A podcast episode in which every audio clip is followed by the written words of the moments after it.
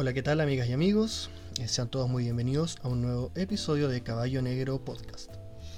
El día de hoy estaremos conversando sobre los últimos acontecimientos políticos que han sucedido en nuestro país. Principalmente estaremos analizando la encuesta Plaza Pública Academ que salió esta semana, que trae algunos resultados ahí bastante interesantes. Eh, también el proceso de primarias, por denominarlo de alguna forma, de unidad constituyente y con esta especie de consulta ciudadana. También estaremos viendo qué es lo que sucede con Centro Unido y el Partido de la Gente y con la lista del pueblo y Jorge Charp. Como siempre está conmigo Arturo. Hola, ¿qué tal Arturo? ¿Cómo estás? Hola Jesús, buenas tardes, muy bien, ¿y tú? Hola queridas amigas y queridos amigos, les doy la bienvenida a este nuevo episodio de Caballo Negro Podcast. Como bien mencionaba Jesús, vamos a tratar de la política nacional de Chile, eh, que en la actualidad está bastante caliente el ambiente, Así que vamos adelante con este capítulo. Perfecto.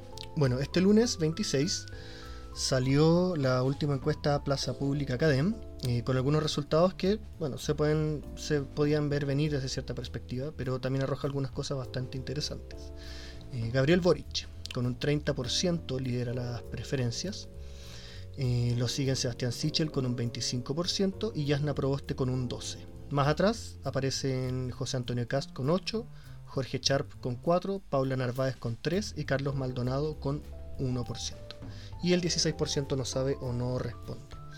Eh, Arturo, ¿qué te parecen estos números? ¿Cómo los analizas? ¿Cómo los interpretas tú? ¿Qué ves ahí? Bueno, con respecto al caso de Boric, eh, me parece esperable. Después de la sorpresa que, que representó él en las primarias de Dignidad, sin embargo, eh, yo esperaba un resultado más alto. Lamentablemente en los últimos días y debido también a lo que es la convención constituyente, ha habido bastante desunión dentro del pacto a Prodignidad. O sea, el mismo Daniel Jadwe salió a hablar sobre el tema, dio unas declaraciones mencionando que, que Prodignidad, eh, bajo estas lógicas como del Frente Amplio, de transar un poco con la derecha, con lo que podría llamarse centro izquierda, que sería eh, unidad constituyente, eh, estaba rompiendo lo que, lo que significaba el pacto, porque apoyaron eh, la elección de vicepresidentes para la constituyente de derecha. El caso de Álvarez, que fue electo, y bueno, de de los independientes no neutrales, que también es un sector más cercano a la centro derecha. Sí, es algo que igual desde cierta perspectiva lo estuvimos conversando la última vez, ¿te acuerdas cuando analizábamos los resultados? Decíamos que muy probablemente este traspaso o este apoyo político a Boric iba a ir eh, más de la mano de los dirigentes, de los dirigentes perdón, del Partido Comunista que de los militantes de base, que, ellos eh, en esencia política, digamos, no, se acercaban mucho a Boric eh, y es una figura que no presentaba mucha mucha simpatía. Ahora, y te acuerdas que en ese momento también conversábamos, hacíamos un análisis y decíamos, Boric puede crecer hacia el centro, al igual que Sichel, y en ese aspecto era como el peor escenario posible para Yarna Proboste. Y, en ese aspecto yo creo que ella termina pagando eh, la decisión, de cierta forma, de, no ir a primarias. Em, luego, eso podría tener otra lectura, también que lo conversábamos, ¿te acuerdas cuando hacíamos pauta? Decíamos, bueno, puede que también haya ganado no exponerse un poco eh, en los debates. Eh, sin embargo, a nivel de opinión pública, Cadem eso, ¿cierto? Por algo se llama Plaza Pública. Yasna Proboste queda bastante más atrás de, de Boric y de Sichel, em, con un 12%. Ahora, el resto de los, de los precandidatos o, eventuales candidatos, eh, José Antonio Cast pegado en un 8%, la verdad es que él tiene, si bien creció muy rápido hasta ese número, yo creo que tiene un techo súper claro que, representa ese mundo de derecha tradicional, conservadora, religiosa, militar, eh, que en Chile siempre han sido 8%, a lo más podría crecer hasta un 10%, pero es muy difícil que, crezca más que eso, digamos. Eh, luego, bueno, Sharp con el 4%, Paula Narváez con un 3% y Carlos Maldonado con un 1%, que serían los eventuales, bueno, que son los competidores con, eh, con las primarias de unidad constituyente. Otro dato que parece también interesante eh, aparece también los escenarios de segunda vuelta, ya donde en un escenario eventual entre Boric y Proboste ganaría Boric con un 46% versus un 34%. Por supuesto que los números nunca dan 100 y nadie tiene más del 50 porque es un sondeo, ¿cierto? Una opinión y siempre mucha abstención en este tipo de encuestas. Eh, ahora, si la disputa fuera entre Proboste y Sichel, eh, Proboste lograría un 36 versus un 45 de Sichel. Eh, mientras que si la segunda vuelta fuera entre Boric y Sichel, Boric se impondría con un 46 versus un 42. O sea, eh, salvo que Boric no pase a segunda ronda, ganaría contra cualquiera de los otros dos eh, contrincantes. Sí, la verdad es que, pero, bueno, en cierto aspecto es bastante bastante novedoso el panorama político actual, porque hablamos de que, bueno, Sichel, que es un candidato que se escribió de manera independiente, obviamente viene de un ala piñerista, fue parte del gobierno de Piñera, pero se ha intentado desligar en cierto aspecto, pero también sus dichos eh, lo, unen a, la postura del gobierno actualmente. De hecho, él eh, amenazó tácitamente a, los diputados y senadores que estaban a favor del cuarto retiro del 10%, que él iba a estar observándolos y que cuando buscaran apoyo, en caso de que él fuera presidente, no lo iban a tener. Así que igual, bueno, representa parte de, esa forma de hacer política clásica de la derecha, un poco como con el muñequeo hacia, hacia lo, y, y alineándose dentro de la militancia que en general dentro de la política chilena es bastante común. Con respecto al, resto de los candidatos que, que, tú mencionabas, bueno, Proboste, que parecía ser la carta eh, de unidad constituyente, eh, lamentablemente el peor escenario para ella fue justamente lo que hablábamos el otro día, eh, la salida de Boric. Porque Boric agarra gran parte de, las bases de la centroizquierda que podría ser, entre comillas, lo que representa la DC, el PPD, el PS, el los radicales, etc. Eh, pero agarra las bases más jóvenes, o sea, las personas que no quieren y, que lamentablemente gente de, alrededor de los 30 años que fueron estudiantes, parte del movimiento pingüino y, que en su momento Proboste fue ministra de Educación y además eh, mucha gente que no olvida la acusación constitucional que, que, que, sufrió Proboste y que la llevó a estar inhabilitada por cinco años del ejercicio de cargo público. Eh, obviamente se ha intentado hacer un lado de imagen por, eh, por medio de redes sociales bastante, eh, demostrando que no fue culpa de la gestión de Proboste la pérdida de estos 600 millones de dólares, que no se sabe hasta el día de hoy dónde terminaron, y que fue una acusación constitucional principalmente promovida por, por gente de la derecha. Sin embargo, eso ya es una mancha dentro de su currículum político y que yo veo muy difícil que Proboste pase a segunda vuelta y mucho más aún lejano como muestra acá que le gane por ejemplo a Sichel o a Boric. Eh, en el caso de lo que representa, bueno, Cast, como decías tú, Cast no, no, tiene un arrastre mayor porque lamentablemente su pensamiento es de una derecha muy radical en muchos aspectos y que no, no se adecua a la realidad de nuestro país. Hoy en día estamos hablando de un país que después del estallido, social ha tomado mayor conciencia de, lo que es la condición, eh, y más con la pandemia, la condición social de los menos desfavorecidos. O sea, la gente por fin está asumiendo que es pobre, digámoslo en buen chileno, porque la gente que solía considerarse clase media se está dando cuenta que no era clase media, sino que trabajando cuatro o tres personas dentro de un hogar de, de siete o ocho personas, con suerte les alcanza para sobrevivir. Uno dejó de trabajar y, ya se fue a las pailas de la economía familiar.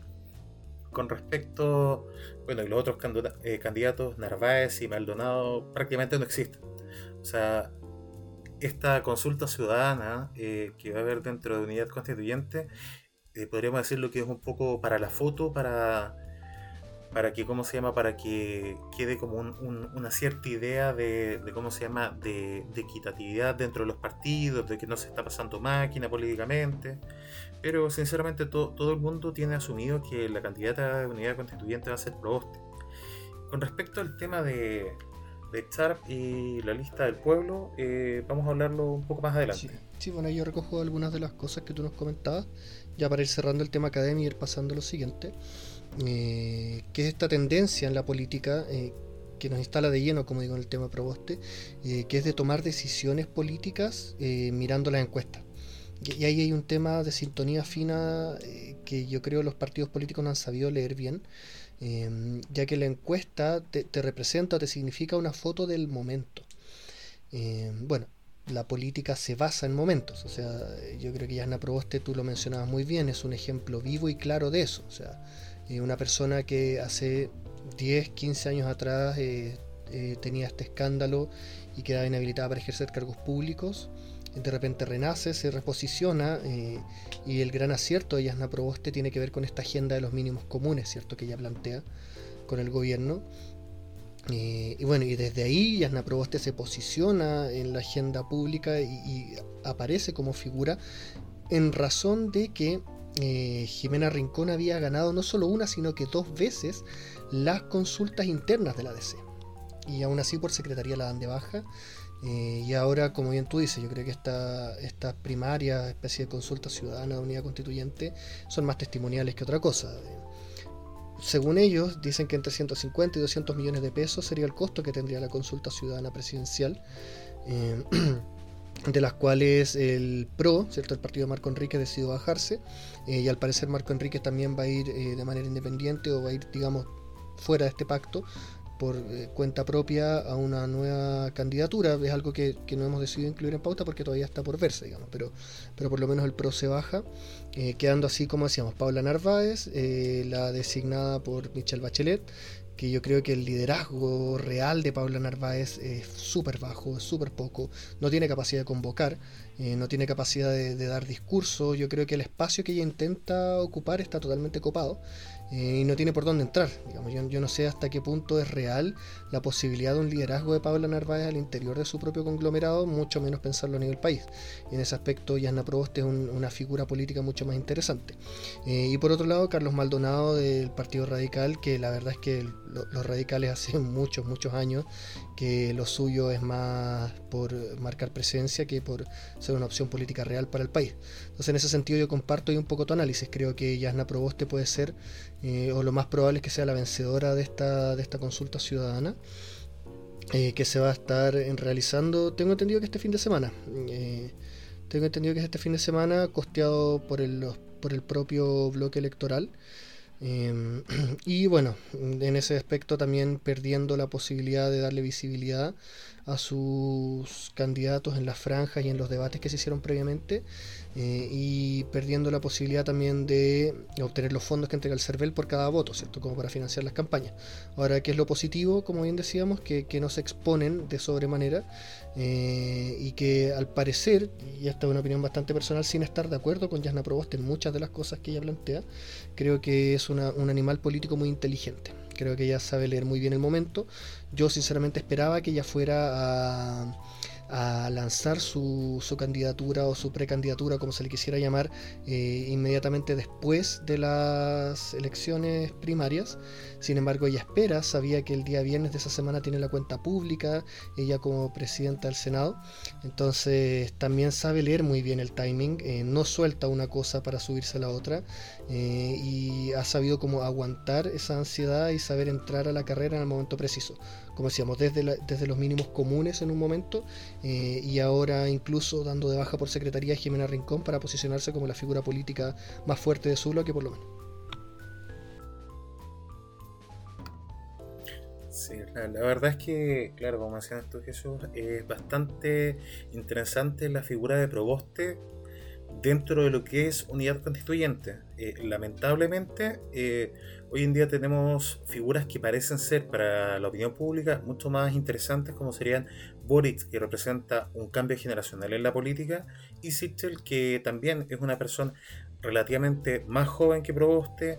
O sea, son dos figuras que están bajo los 45 años y que es algo extrañísimo dentro de la política chilena. En su momento, Marco Enrique Dominami representó una novedad pero hoy en día también es un político que está a la baja, no tiene mayor, eh, mayor en este caso presencia pública. Pero bueno, pasando a otro tema, eh, vamos a hablar sobre los dos nuevos partidos que se conformaron este año. Hablamos de Centro Unido, que es representado por su figura principal, que es Dr. File, eh, alias Cristian Contreras Radovit, y tenemos a, por su parte, el Partido de la Gente, que está representado por Franco Parisi y por Gino Lorenzini de Felices y Forrados. Cuando Parisi ya tuvo en su momento una candidatura a presidente, que también fue bastante bullada porque hubo problemas con, con las rendiciones de, los gastos en la campaña. Eh, sin embargo, con esta cara un poco más renovada por parte de lo que representa Lorenzini con Felices y Forrados en su momento, y, y que era una tenía una empresa bastante lucrativa que, que podríamos decir que asesoraba a las personas con respecto al sistema financiero de la AFP y que mucha gente le tiene simpatía por ello, porque daba asesoría a las personas para poder eh, jugar dentro del sistema que es bastante cruel con, con los afiliados, lamentablemente. Sí, eh, a ver, ahí viendo punto por punto, yo creo que ambos son partidos principalmente de centro eh, sí, pero con dos cortes muy distintos, digamos. Por un lado, Centro Unido de, Cristian Contreras Radovich, eh, que logra posicionarse, creo ya, como un partido político oficial eh, y que propone una serie de reformas. O sea, es un centro de un corte de un carácter más reformista, que no reconoce, por lo menos en sus planteamientos ideológicos, un legado ni de izquierda ni de derecha. Eh, lo que es un discurso, la verdad, bastante ambiguo y, a mi parecer, a mi criterio, bastante populista. Eh, no es por nada, pero recordemos que en su momento Hitler y Mussolini también hablaron, ¿cierto?, de la tercera vía, de, no ser ni de izquierda ni de derecha. Eh, no quiero decir con esto que, que Centro Unido vaya por ese camino, pero, pero a nivel de discurso me parece un poco confuso, la verdad. Eh, esto del centro político, ¿cierto? ¿Qué es lo que es el centro político al final? Eh, y bueno, ellos plantean, como te digo, un centro de carácter más reformista, eh, ellos hablan de la creación de un nuevo Chile, con reformas en el campo económico, político, reformas incluso a nivel de calendario, administrativas, eh, antropológicas, filosóficas, religiosas, educativas, como que tienen una serie de, agendas y de temas que les gustaría eh, proponer, pero tienen una característica que yo creo que es bastante interesante, que ellos tienen como una serie de, de principios o de máximas, podríamos decirlo, que son la unión, la virtud, la dignidad del medio ambiente, como que tienen una, serie de consignas, la verdad, bastante amplias, donde a mí principalmente me queda la sensación de que ellos eh, tienen muy claro lo que no son, eh, pero al momento de definir un poco como lo que son, eh, siento que se escapan por ahí, y, con lo controversial también que es la figura de, de Cristian Contreras Radovich. Recordemos todo este tema eh, antiglobalismo, todo este tema anti orden mundial, eh, su rechazo abierto a, lo que considera como una pandemia, esto de circular sin mascarilla por la vía pública, estos movimientos antivacunas. Eh, creo que tiene una beta, insisto, como bastante particular que a mí me cuesta un poco como leerlo, como entenderlo, como figura política. Tal vez sí como figura televisiva o mediática, uno podía entenderlo más, ¿cierto? Al momento de dar opiniones o incluso transmitir algunos conocimientos eh, por decirlo de alguna forma, pero al momento de plantearse políticamente ahí me cuesta leerlo, me cuesta como entenderlo. Eh, y luego, bueno, tenemos el Partido de la Gente, como bien decías tú, con Parisi y Lorenzini a la cabeza, eh, que es un bloque, o sea, un partido que también es de centro, pero de un corte totalmente distinto, de un corte mercantilista, mucho más cercano al, al, liberalismo, por lo menos en lo económico, ¿cierto? ellos son economistas. Eh, bueno, Franco Parisi ya tuvo en una primera instancia un intento eh, político donde logró convocar, su convocatoria la verdad no fue menor, eh, obviamente no alcanzó a pasar a segunda ronda ni nada, pero no fue una, baja convocatoria. Y en ese aspecto tiene una, agenda mucho más concreta y son un partido que yo no tenía idea, pero me llama mucho la atención, son el tercer partido más grande de Chile ya a este nivel después del Partido Comunista y de la Unión Demócrata Independiente, o sea, han crecido mucho tienen una difusión muy fuerte por redes sociales, eh, han estado ya eh, planteando algunos eh, programas de gobierno, tienen algunas propuestas bien interesantes que podríamos ir conversando también. Sí, la verdad es que, bueno, refiriéndome primero al caso de Cristian Contreras Rabbit, bueno, alias Dr. File, la verdad es que es, es bastante curioso como un personaje como él eh, ha transitado por tantos ámbitos. Estábamos hablando, bueno, él es de profesión periodista, él además tiene un magíster en filosofía por la Universidad Gabriela Mistral, que en la misma universidad estudió periodismo, después estudió también filosofía en Barcelona, ahí se doctora en filosofía, eh, con una tesis bastante extraña, porque él estudia, eh, su especialidad fue filosofía hindú, eh, en el caso de un filósofo hindú que es Nagarjuna, y lo relaciona con la teoría del Big Bang. Así que mucho de política por ahí no hay. Después inclusive hizo una serie de documentales eh, inspirándose un poco en la, en la figura de Indiana Jones, recorriendo las pirámides mayas. Después entra en la televisión por medio de, bueno, posicionándose en el programa Mentiras Verdaderas, eh, desplazando un poco la figura de Juan Andrés Alfate en lo que respecta al ámbito de las conspiraciones. Y, ahora este salto a política a mí me parece un poco extraño. Bueno, en el intermedio fundó una academia donde daba cursos sobre, sobre religiones, eh, sobre estudio de, también de alienígenas ancestrales, muy, muy similar a, lo que a este programa de History Channel. Pero cómo llega a la política a, mí me parece extrañísimo. Y más eh, representando, eh, claro, como tú dices, o sea, ellos tienen claro que no son de derecha ni de izquierda, pero tienen una visión de, una autovisión o una autodefinición bastante incierta porque postulan varias, eh, varios postulados teóricos, valóricos, pero que al final no pegan ni juntas, podríamos decir. O sea, están a favor de, por ejemplo, del ecologismo, del desarrollo sustentable, pero están en contra de, ¿cómo se llama? de todo tipo de organización internacional. O sea, antiglobalismo, por ejemplo, en contra de la ONU, de algo que nosotros hemos tratado bastante en la primera temporada, que es la Agenda 2030 de la ONU eh, no creen en, la pandemia que estamos viviendo hoy en día y que ha matado millones de personas alrededor del mundo. Así que es bastante, bastante complejo y controversial su candidatura.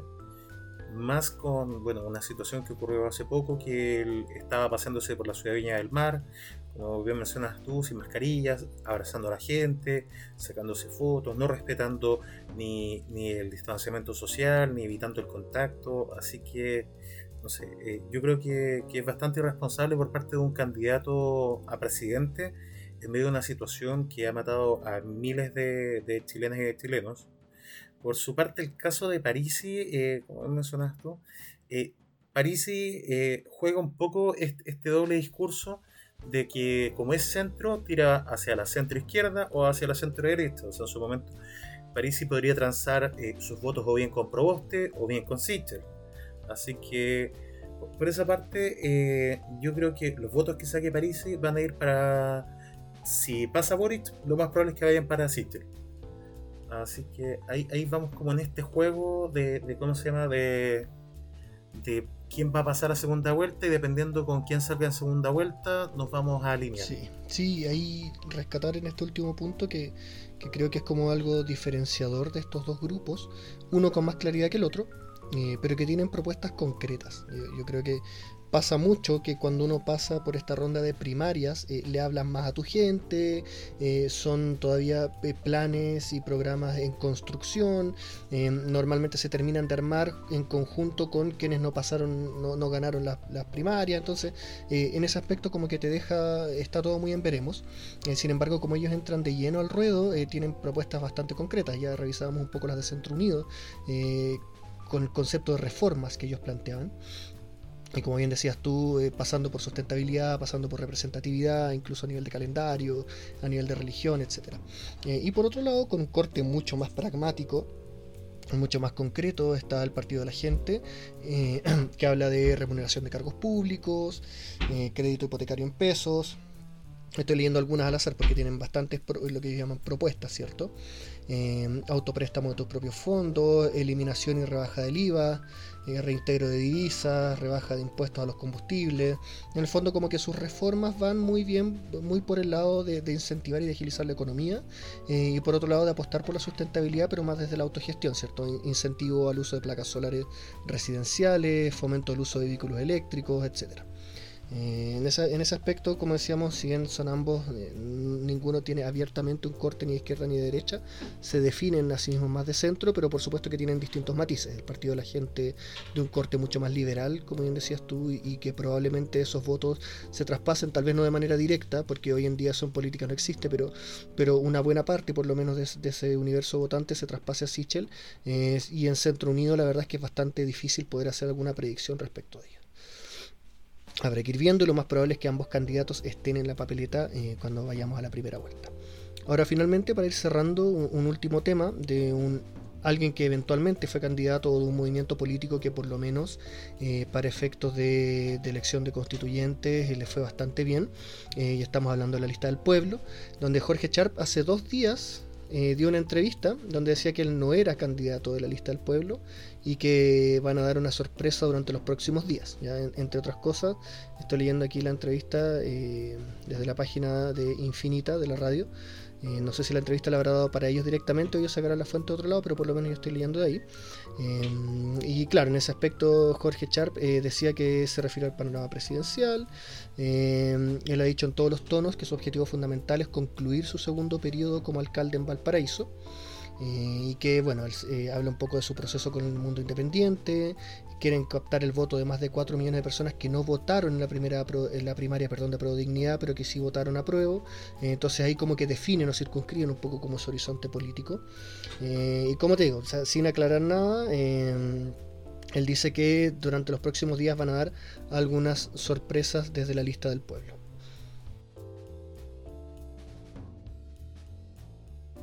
Sí, es, bastante controversial lo, que plantea Char, que, bueno, por una parte, eh, este evidente quiebre que hubo hace un tiempo eh, para el estallido social con Boric eh, marca un antes y un después para los movimientos que en su momento se llaman de izquierda autónoma de la universidad. O sea, bueno, nosotros estudiamos en, la misma, en la misma época que Char, la Católica del Paraíso. Eh, er, era una figura ya desde el ámbito universitario que era, que era un líder político. Eh, en su principio, en un principio no tenía mucho arrastre dentro de la política universitaria Sharp, la verdad. A diferencia de Boric o de Vallejo o inclusive de Cariola. Pero fue ganando más, más posición eh, al momento de ser electo alcalde.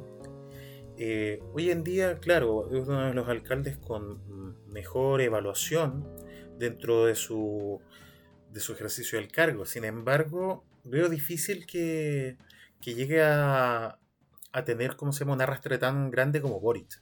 Inclusive, bueno, dentro de lo que representa la lista del pueblo también, eh, han tenido unas cuantas bajas esta semana. Ya van tres personas, bueno, no oficialmente, pero... Y, y, que lamentablemente al parecer la lista del pueblo, que parece ser este conglomerado de personas independientes que estaban aburridas de la política tradicional, eh, muy en la línea también de, lo que representa Centro Unido y el Partido de la Gente, pero de corte obviamente de izquierda, eh, asumiéndose no de centro sino de izquierda y en contra de todo tipo de política justamente mercantilista, economicista, eh, tradicionalista y dándole apoyo a la gente de la calle, a la gente del pueblo, pero que lamentablemente han caído en los errores de la política tradicional de presionar a las bases, presionar a los candidatos, presionar, presionar a los constituyentes. Y, creo que ya se está fracturando un movimiento que lamentablemente al ser tan heterogéneo y no tener una cohesión política, eh, veo difícil que, eh, ellos y el mismo Sharp eh, consigan algún tipo de, de porcentaje importante dentro de las elecciones presidenciales si es que se materializa esta candidatura. Sí, sí, bueno, yo creo que la lista del pueblo, Sharp y todos estos movimientos em, vienen a representar también algo que nosotros tocamos de alguna manera en la primera temporada, que tiene que ver con este mundo líquido, eh, fenómeno que también se expresa en la política. Entonces, eh, yo creo que esos viejos parámetros de derecha e izquierda, de alguna manera, eh, si bien se siguen manteniendo, también en cierta perspectiva se diluyen un poco. Te fijas, se vuelven más fluctuantes, las posiciones ya no son tan rígidas Em, y por supuesto, como bien dices tú, desde la lista del pueblo hay gente que se descuelga de ahí, principalmente por estar acusando eh, mucha rigidez, ¿cierto? unas posturas muy intransigentes, etc. Eh, y un fenómeno que también se da en la derecha. Eh, personas del mundo de, Vamos por Chile que han salido a criticar a figuras como Marino, Dicho Cubillos por lo mismo, te fijas por tener un discurso como muy agresivo, muy intransigente, etcétera. Y que eso demuestra y que es un poco el fenómeno que tiene que ir sucediendo yo creo en la constituyente aquí en adelante, eh, que son estos, en una primera instancia vimos estos liderazgos más, vimos estos liderazgos más eh, transgresores, ¿cierto? estos liderazgos más confrontacionales, pero posteriormente, eh, y es algo que en algún momento tiene que pasar porque es un fenómeno natural de todo grupo humano, tiene que empezar a surgir estos liderazgos más conciliadores y estos liderazgos más eh, abiertos al diálogo y estos liderazgos más dispuestos a, transar sin ver en la conversación y en el diálogo político algo sucio, sin ver una transaca, sin ver un, arreglo por debajo de la mesa, sino que todo lo contrario. Eh, fenómeno similar también que sucedió con el tema de los medios de comunicación en la, en la constituyente, ¿cierto? Que en algún momento se conversó, se pidió la posibilidad de, que no ingresaran los medios de comunicación, eh, sin embargo esa idea fue desechada de plano por la mayoría porque es una idea que en verdad no tiene ningún sentido, o sea, por más que esté el streaming de, de la transmisión, ¿cierto?, de la constituyente, yo creo que el, derecho a, informarse y el derecho a, prensa y a comunicarse eh, es sano y es necesario para la democracia y para cualquier ejercicio político. Sí, la verdad es que, como bien mencionas tú Jesús, eh, los extremos en Chile causan muchos resquemores. Por algo Jadwe perdió en la primaria de prueba de dignidad la lista del pueblo, pese a que representa a un porcentaje de la gente que se encuentra totalmente desilusionada de la política tradicional, eh, también eh, cae en ese temor eh, la gente, que dice estos tipos son, son de extrema izquierda, andan por ahí nomás con, con el mismo Jadwe, y por su parte pasa lo mismo con, gente como José Antonio Cast, que representa una extrema derecha, que la gente también tiene ese miedo, o sea, este tipo es, rubio, ario, de, con, con ascendencia nazi inclusive, así que yo soy moreno, poco más voy a terminar en un campo de concentración, porque la verdad, o sea, el imaginario colectivo eh, de Cast es ese. La gente considera que Cast es una persona de pensamiento nacional socialista, pero extremo. Y como bien mencionabas tú, o sea, esta tercera vía que representaba Hitler y Mussolini, eh, bueno, tenía una línea bastante delgada entre lo que era apoyar al pueblo y el genocidio. Bueno, eh, estamos llegando al final del capítulo de hoy día. Hicimos una pincelada rápida por los distintos bloques políticos que están terminando de armarse, entendiendo que ya el capítulo anterior estuvimos revisando aquellos bloques políticos que, tuvieron primarias y que están más consolidados de cara a la presidencial. Em, y por lo mismo, bueno, vamos a seguir expectantes al panorama, vamos a seguir aquí viendo qué tal. Eh, cómo van las cosas. Em, bueno, y un par de cosas más que comentar. Recuerden seguirnos en nuestras redes sociales, Facebook, Instagram, eh, como Caballo Negro Chile. LinkedIn también como Caballo Negro Chile y a partir de la próxima edición ya se vienen también nuestros capítulos en YouTube donde vamos a tener también un par más de sorpresas de las que hemos estado entregando. Arturo, ¿algunas palabras al cierre? Sí, bueno, darle las gracias a todos y a todos por escuchar nuestro podcast. Eh, como bien mencionaba Jesús, sigan nuestras redes sociales. Vamos a continuar tratando temáticas de actualidad y claro, se otras sorpresas para esta nueva edición de Caballo Negro Actualidad. Así que hasta luego, muchas gracias. Hablamos, un abrazo, chao chao.